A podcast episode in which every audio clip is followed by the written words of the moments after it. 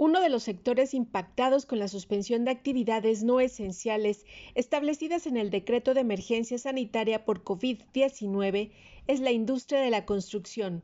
En el municipio de Bahía de Banderas se quedaron en espera un promedio de 500 obras que estaban en proceso de obtener su licencia de construcción o bien estaban por comenzar los trabajos, entre ellos el inicio de obra de tres nuevos hoteles. Matías Verdín Eras, director de Desarrollo Urbano, Ecología y Medio Ambiente del Gobierno Municipal, comentó la cantidad de expedientes que se quedaron en pausa. Escuchemos.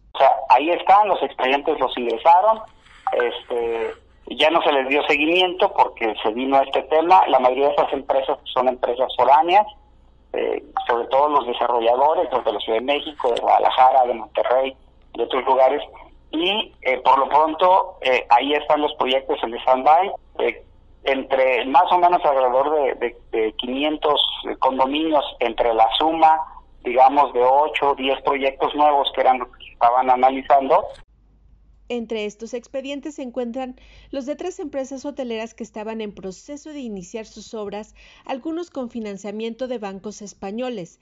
Al respecto comenta el funcionario municipal de Bahía de Banderas. No sabemos con precisión hasta cuándo eh, o hasta cuántos proyectos de esos son los que los que se están viendo afectados. De los que yo te puedo decir es por lo menos tres que representan alrededor de mil cuartos que no han dicho que no, en ningún momento han dicho que están cancelados, pero obviamente por el tema de, la contingencia que estamos viviendo, eh, no hemos, eh, no, no se han podido, no se han podido retomar.